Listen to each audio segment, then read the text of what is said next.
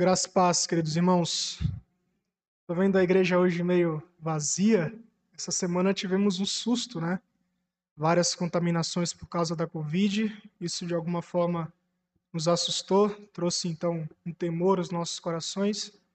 Mas chegamos no ápice do culto, né? O momento em que nós ouvimos a palavra de Deus e que assim ela seja um bálsamo no nosso coração para cada dia mais nos fortificarmos na fé, crendo que Deus tem cuidado de nós, crendo que Deus tem nos conduzido graciosamente pelos seus retos e santos caminhos. Eu quero convidá-los nessa noite a abrirem suas Bíblias na primeira epístola do apóstolo João. Vamos continuar na exposição dessa epístola. 1 João, capítulo 2, versículo 3 a 6.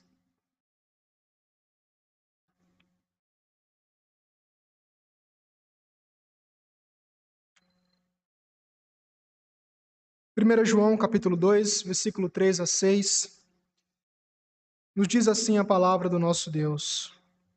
Ora, sabemos que o temos conhecido por isto, se guardamos os seus mandamentos. Aquele que diz, eu o conheço, e não guarda os seus mandamentos, é mentiroso, e nele não está a verdade. Aquele, entretanto, que guarda a sua palavra, nele verdadeiramente tem sido aperfeiçoado o amor de Deus. Nisto sabemos que estamos nele. Aquele que diz que permanece nele, esse deve também andar, assim como ele andou. Oremos. Querido e santo Deus, mediante teu filho amado Jesus, mais uma vez nos dirigimos em oração. Grato, Senhor, pela oportunidade que tu nos dá de ouvir a tua voz. Obrigado, Senhor Deus, porque esse é um privilégio para cada um de nós, Pai. É um momento tão importante para a nossa vida, para a nossa caminhada, no qual nós ouviremos a condução pela tua palavra, aquilo que o Senhor quer nos transmitir, aquilo que necessitamos ouvir, Senhor Deus. E por isso, falho como nós somos, necessitados, debilitados, mas confiando na graça que o Senhor nos concede, pedimos que o Senhor nos direcione na exposição, no estudo dessa tua palavra, desse texto que nós acabamos de ler, ajudando-nos também, Pai, a aplicá-la na nossa vida. Não apenas ouvir, não apenas entender, mas aplicar de forma com que teu nome seja glorificado e que a tua vontade assim seja cumprida. É a nossa oração, Senhor, que é feita no nome do teu filho amado Jesus Cristo. Amém. Desde a criação é um privilégio para nós, povo de Deus, uh, entendermos que ele nos criou para conhecer a ele. E quando nós falamos de conhecimento, talvez não no nosso meio, mas lá fora, algumas pessoas tentam é, tratar desse campo, desse meio, de forma muito negativa. Ah, não sei se vocês já tiveram contato algum momento da vida de vocês, mas é possível que vocês tiveram algum momento que ouviram que conhecer muito Conhecer de forma extrema é algo errado ou pode trazer algumas consequências negativas para a sua vida. Ou o conhecimento ou a teologia, ela esfria o crente, ela te deixa na apatia espiritual e ela não te faz progredir. Apenas virar um, apenas um ser intelectual. Mas olhando para aquilo que Deus fez na história, desde o início até os nossos dias, e claro, assim como a sua palavra nos mostra, de eternidade a eternidade, que será assim, ele nos concede o privilégio de conhecer. E não somente conhecer as coisas que ele criou, mas conhecer ele mesmo. Uh, e com isso, o mundo ele pode, de alguma forma, uh, tratar desse conhecimento criando várias especulações. Se vocês lembram da última vez, ou melhor, da primeira vez que eu estive aqui, uh, eu falei que, segundo um autor chamado C.S. Lewis, ele vai dizer que ah, o mundo pode criar mais ou menos duas especulações a respeito de Deus, ou do próprio Senhor Jesus, que ele era lunático e que ele era mentiroso. E o terceiro e última coisa que Lewis defende é que ele, é, que ele era o próprio Deus. E essa é a verdade que nós recebemos mediante a sua palavra. Aquilo que nós construímos mediante a graça, o favor de Deus, uh, todo tempo, toda a história dessa igreja, toda a história do povo de Deus é mediante o conhecimento que ele nos dá. Deus é aquele que não somente cria cada um de nós, mas ele se revela a cada um de nós. E por ele se revelar, ele nos dá a capacidade possível para nós conhecermos a ele.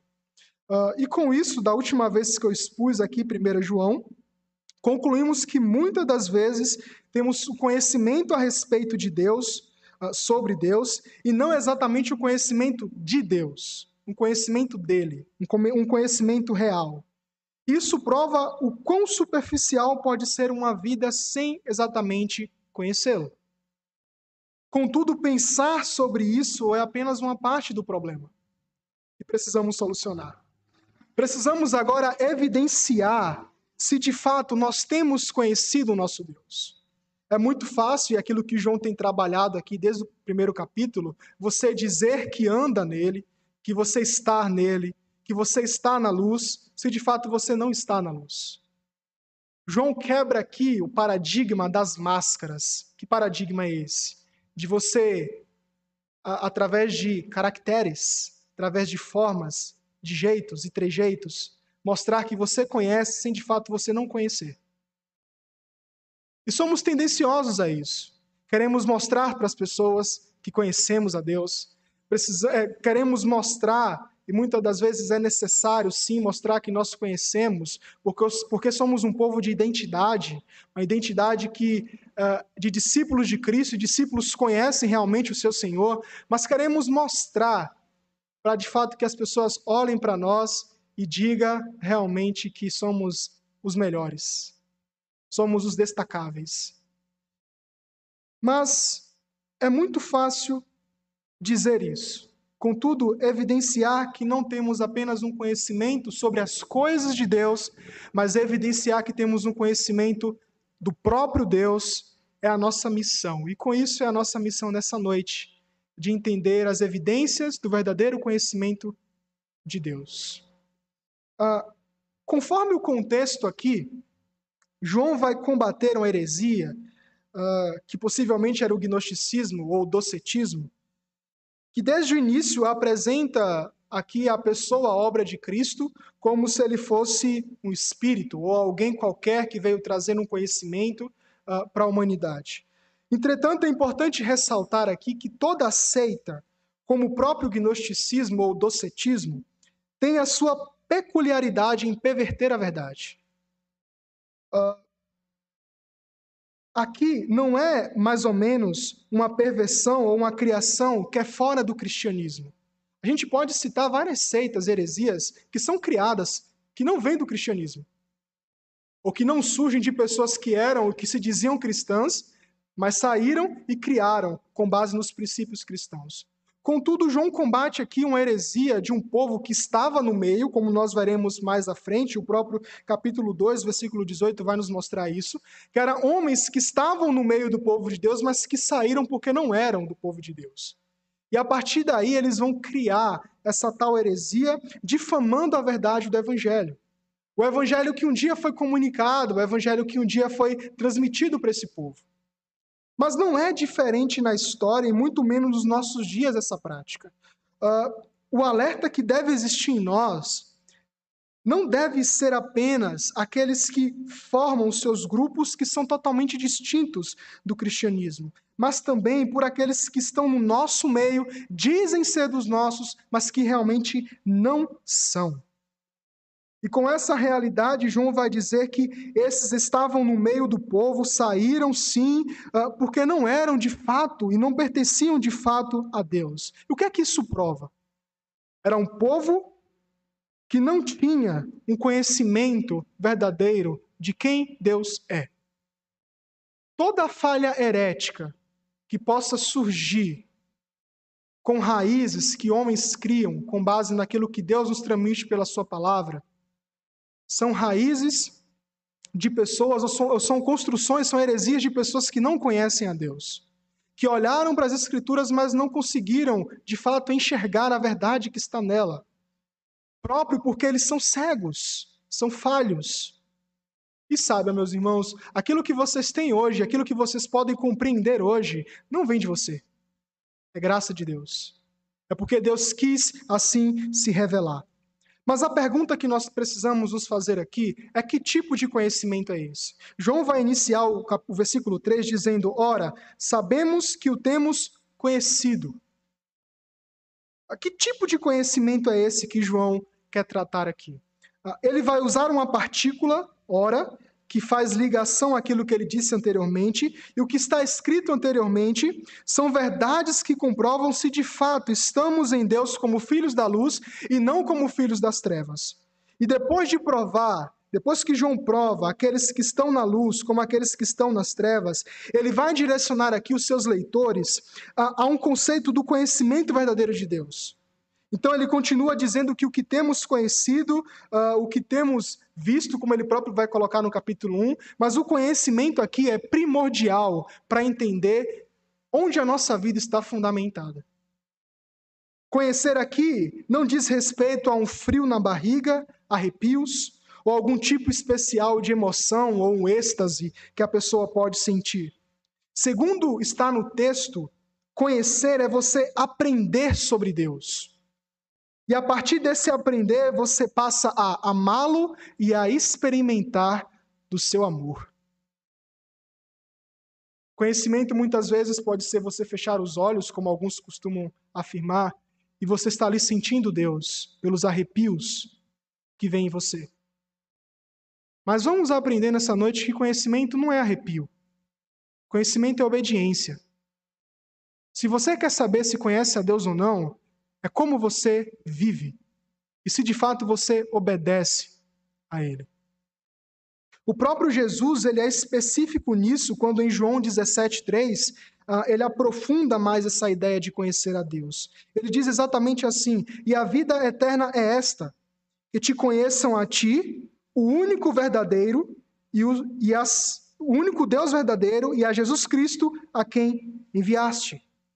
O conhecimento a Deus tem características que jamais esse mundo poderá te entregar, que jamais esse mundo poderá te oferecer.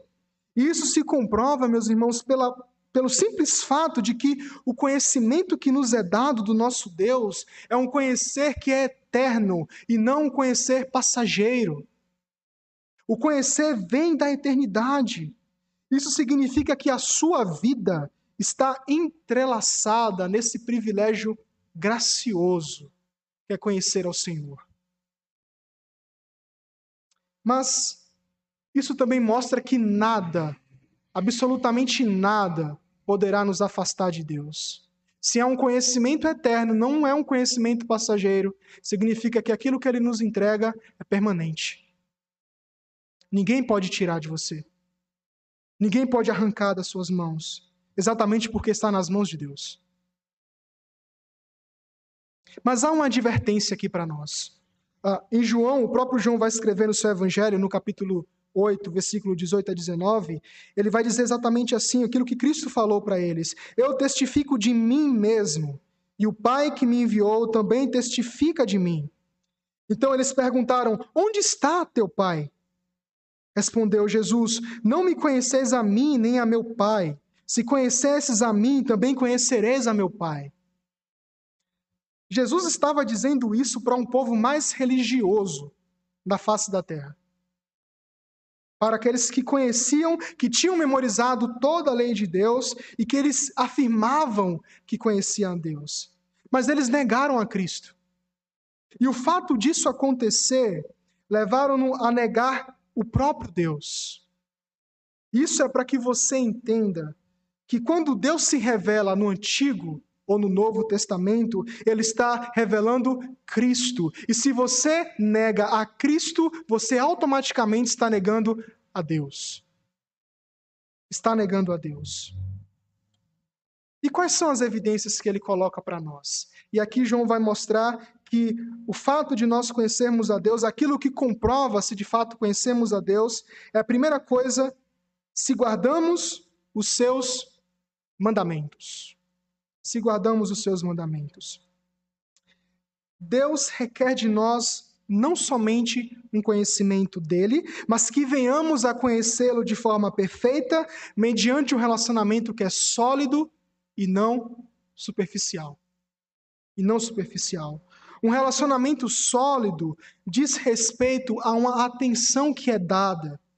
E em relação a Deus, nós já sabemos que da parte dele isso acontece, ele nos assiste em todo o tempo, nos concede a sua misericórdia e a sua providência, mas isso mostra que somos conduzidos a esse relacionamento para compreendermos melhor qual a sua vontade para cada um de nós. João não está tratando de algo novo com esses irmãos aqui, ah, porque desde o Antigo Testamento, e era as escrituras que eles tinham em mãos, é, podemos ver o próprio Deus agindo com o homem e confirmando essa união. No próprio jardim do Éden, ou fora dele, na escolha do pai da fé, que as gerações seriam como as estrelas dos céus e como a areia do mar, em resgate do seu povo uh, no Egito, nas reconciliações com o seu próprio povo diante dos pecados que eles cometiam, uh, e assim reconciliando povos, tribos e nações, uh, pois a aliança de Deus era firmada com seu povo. Nós aprendemos que guardar os mandamentos de Deus é, é um relacionamento que nos liga com essa aliança que ele firmou conosco. Que aliança é essa? aliança inquebrável. Aquele que promete, aquele que fala, mas é aquele que também cumpre, mesmo diante das nossas mazelas.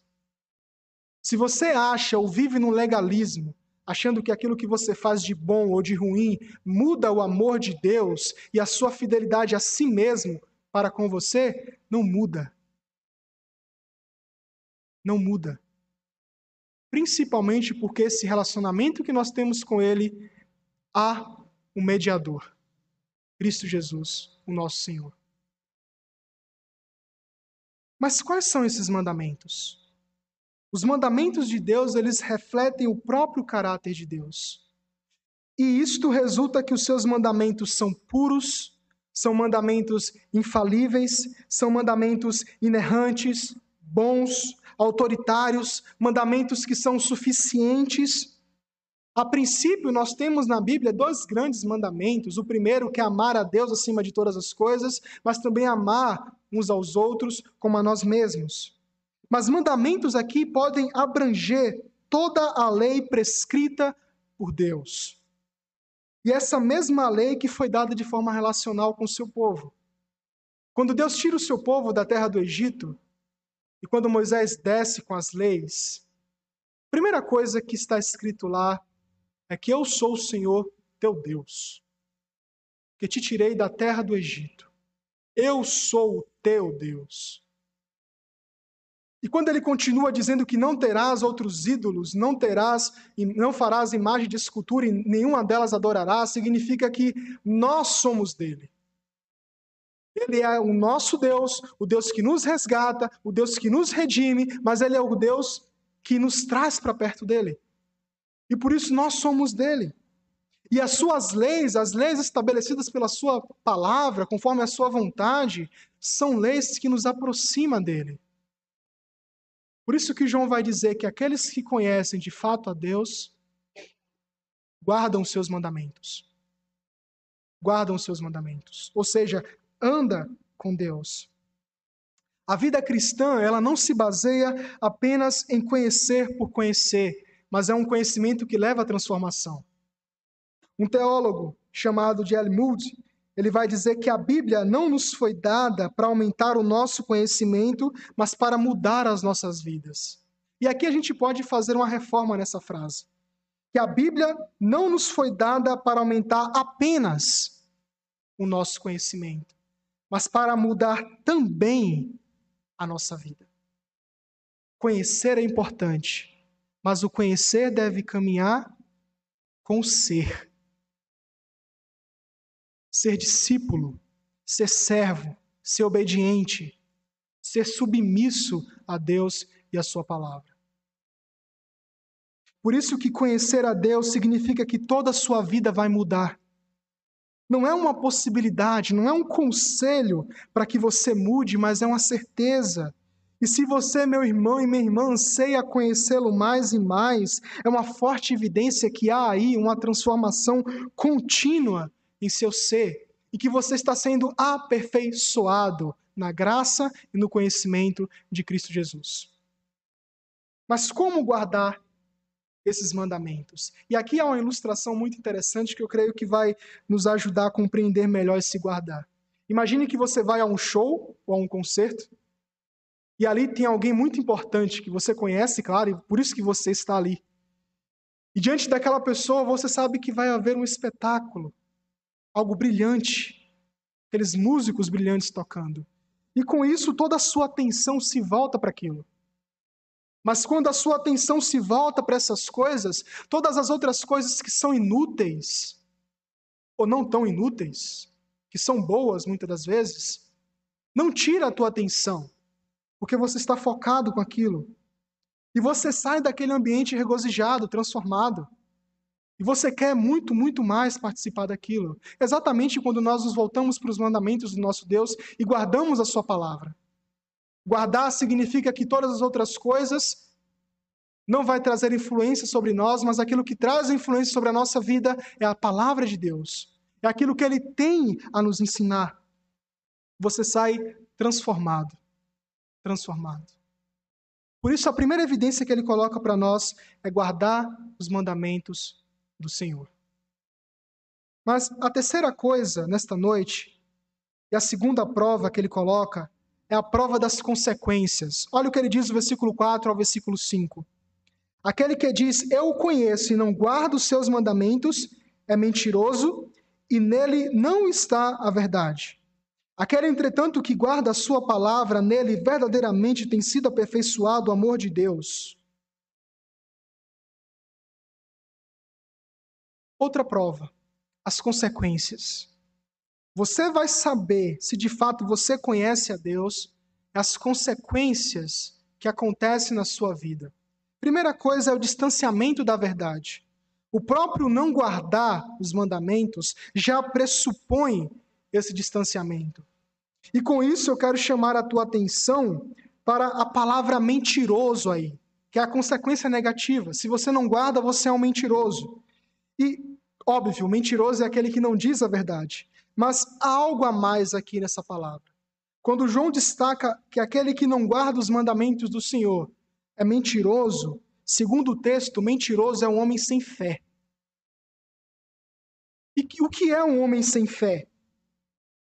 É alguém que reflete insegurança, alguém que reflete medo, alguém que reflete escuridão, ou seja, ele está nas trevas, que busca por fontes ilusórias, que busca guiar a sua vida por superstições e não pela palavra de Deus. Ah, um estudo, mais ou menos um mês atrás, que tivemos com a mocidade, nós tratamos a respeito das superstições e, e vimos alguns exemplos de superstições. Pessoas podem ser guiadas por signos, pessoas podem ser guiadas pelos cristais, né, que é a famosa religião da nova era. Ah, as pessoas podem ser guiadas uh, por fábulas, mas isso reflete uma vida sem fé. Fé no sentido verdadeiro, fé no sentido que Deus nos transmite. Porque fé todo mundo tem. As pessoas dizem: eu tenho fé em mim mesmo, eu tenho fé uh, nas coisas, nos deuses. Mas a fé, no sentido salvífico, a fé verdadeira que Deus nos entregou, que é o dom que Deus nos entrega, é a fé baseada naquilo que uh, historicamente o cristianismo ortodoxo estabeleceu, que é a fé que é a notícia. O que é, que é a notícia? É o conhecimento. A fé, ela não nos tira e não nos leva para longe do conhecimento. Fé não nos priva de conhecer, mas é uma fé que pensa. É uma fé que nos leva a raciocinar. Tem uma frase muito interessante uh, de um teólogo que ele vai dizer exatamente assim: Cristo veio ao mundo foi para tirar o pecado e não a tua inteligência. Ou seja, a notícia é conhecimento. Aquilo que nós confessamos aqui é com base no conhecimento que recebemos pela palavra de Deus. Mas a fé também é o ascensus. O que é o ascensus? É o consentimento de que aquilo que está na palavra é verdadeiro. Há comprovações. O próprio Deus nos revela isso e nos comprova que essas coisas são verídicas, verdadeiras. Mas a fé também é a fidúcia. O que é a fidúcia? Confiança. O homem sem fé é o homem que não confia, ou confia nele mesmo. Confia em coisas que são superficiais, coisas que são passageiras, coisas que não dá segurança. Mas a fidúcia, que é a confiança verdadeira, é uma confiança em Cristo. Naquele que cumpriu a boa obra, a missão de resgatar um povo pecador, condenado ao inferno, resgatando e redimindo esse povo, reconciliando com Deus Pai. Fé se baseia nessas três coisas: conhecer, comprovar e confiar. Mas qual as consequências de guardar? João continua dizendo, versículo 5: Aquele, entretanto, que guarda a sua palavra, nele verdadeiramente tem sido aperfeiçoado o amor de Deus. O aperfeiçoamento do amor de Deus, esse amor que Deus, nos, que Deus concede aos seus eleitos, é, expressa o querer em levá-lo a um grau maior de maturidade e semelhança a Cristo. A graça que nos foi concedida, a graça que o próprio Paulo vai uh, mostrar lá em Efésios 4, versículo 3 a 16, é a graça que nos foi concedida a cada um conforme a proporção do dom de Cristo. Nós crescemos e esse guardar nos leva ao aperfeiçoamento. Em que sentido? Como o próprio Paulo diz, até que todos cheguemos à unidade da fé, do pleno conhecimento do Filho de Deus, à perfeita varonilidade, à medida da estatura e plenitude de Cristo, para que não mais sejamos como meninos agitados de um lado para o outro ou levados ao redor por todo o vento de doutrina, pela artimanha dos homens, pela astúcia dos que induzem ao erro, mas seguindo a verdade em amor. Cresçamos em tudo naquele que é a cabeça Cristo, de quem todo o corpo bem ajustado e consolidado pelo auxílio de toda junta, segundo a justa cooperação de cada parte, efetue o seu próprio aumento para edificação de si mesmo em amor. Para que cheguemos à unidade, para que cheguemos à maturidade, e não mais sejamos como meninos, como pessoas que ouvem uma coisa aqui, ouvem uma coisa lá e acreditam nessas coisas. Mas o guardar os mandamentos do Senhor e as consequências que há, as boas consequências, é que você vai a cada vez mais sendo aperfeiçoado, sendo maduro na fé. Pode se perguntar do porquê há muitos cristãos que são imaturos, que está há 15, 20, 30 anos como cristãos, mas continua imaturos. A pergunta, ou melhor, a resposta é que eles não guardam os mandamentos do Senhor. Infelizmente. A maior evidência de que você guarda os mandamentos do Senhor é a maturidade cristã. Isso deve nos levar a pensar em que tipo de pessoa éramos há cinco, seis anos atrás e que tipo de pessoa somos hoje. Que tipo de pessoas éramos ontem, que tipo de pessoa somos hoje. Cada dia é uma oportunidade de crescer e amadurecer na fé cristã. Por isso, reflita se você guarda os mandamentos, se você diz que guarda, reflita se você de fato está sendo maduro nas suas decisões no caminho do Senhor. Mas a última coisa que João apresenta para nós é que é preciso andar para dizer que anda. Versículo 6 ele diz exatamente assim: Aquele que diz que permanece nele, esse deve também andar assim como ele andou. João ainda continua aqui dando provas sobre quem verdadeiramente permanece no Senhor Jesus. E a última característica aqui é você parecer com Cristo. E com isso eu quero citar um filme ou um livro, já citei aqui com vocês, mas para trazer à nossa memória, uh, chamado Em Seus Passos, O que Faria Jesus? Creio que todos vocês, ou a maioria, já tiveram contato com essa obra ou com esse filme, e a obra retrata a vida de pessoas que se questionam sobre as suas decisões uh, e diante de todos os seus obstáculos ou circunstâncias da vida, elas vieram ou venham a se perguntar o que de fato Jesus faria naquele exato momento. Mas há um erro nesse livro e nesse filme. O erro está no fato de que pessoas começam a imitar a Cristo apenas olhando os seus aspectos morais e éticos. Eles olham, ou diante de umas circunstâncias, eles param e se perguntam, mas o que é que Jesus faria? E claro, nós devemos nos perguntar isso sempre. Mas há algo mais profundo aqui conversão.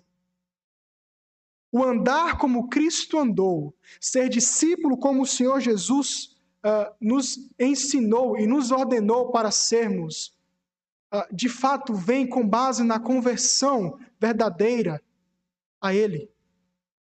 É uma nova vida nele. Não é apenas aspectos morais que você traz para a sua vida, até porque você pode fazer isso com qualquer pessoa, até um ímpio pode fazer isso.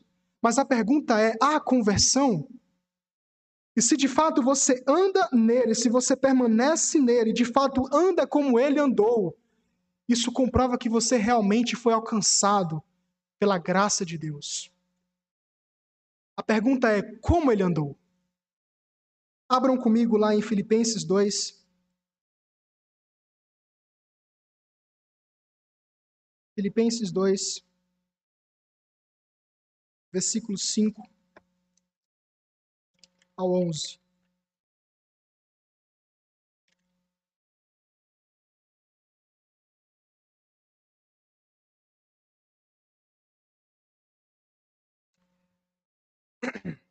Tende em vós o mesmo sentimento que houve também em Cristo Jesus.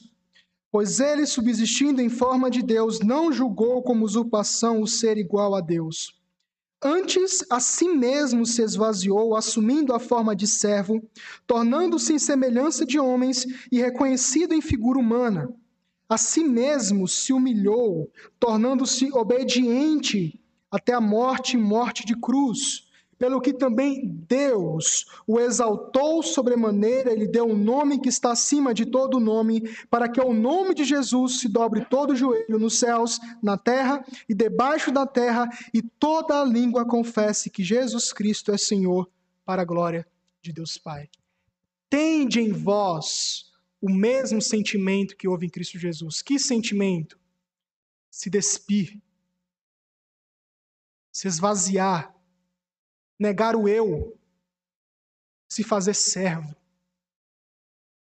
A prova que nós temos, meus irmãos, que estamos nele, que andamos como ele andou, é se de fato nós deixamos de lado todo o nosso ego, toda a nossa prepotência, tudo aquilo que achamos que somos e nos submetemos à servidão ao Senhor.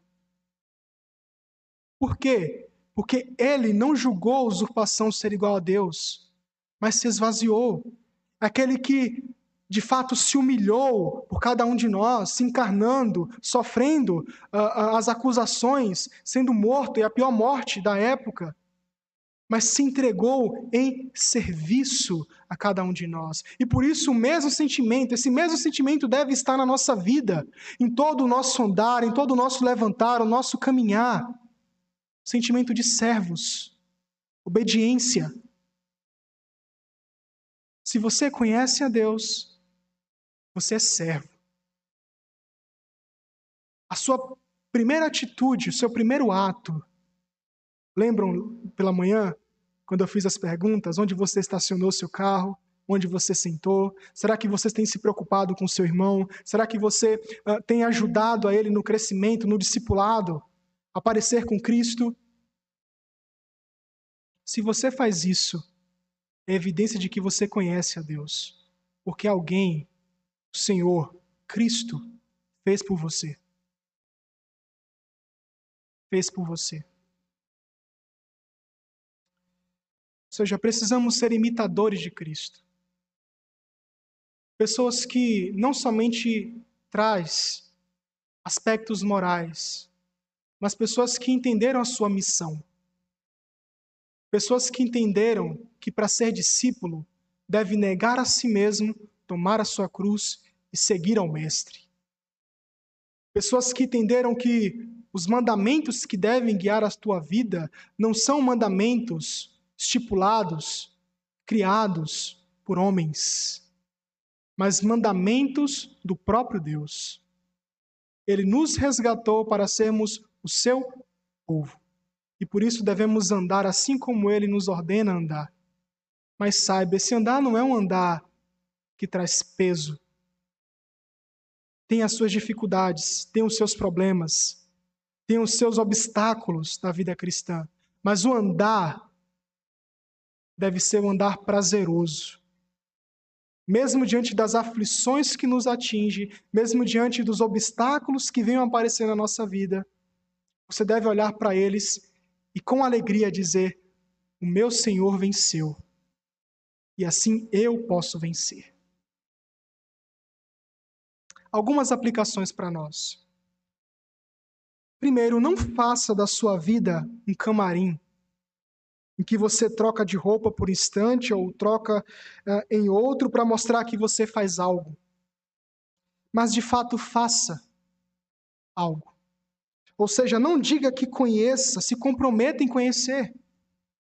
Tenha experiência com Deus, não apenas de coisas sobre Deus, mas também a, a forma com que você vive vai revelar qual Deus você conhece. Você ou o verdadeiro Deus?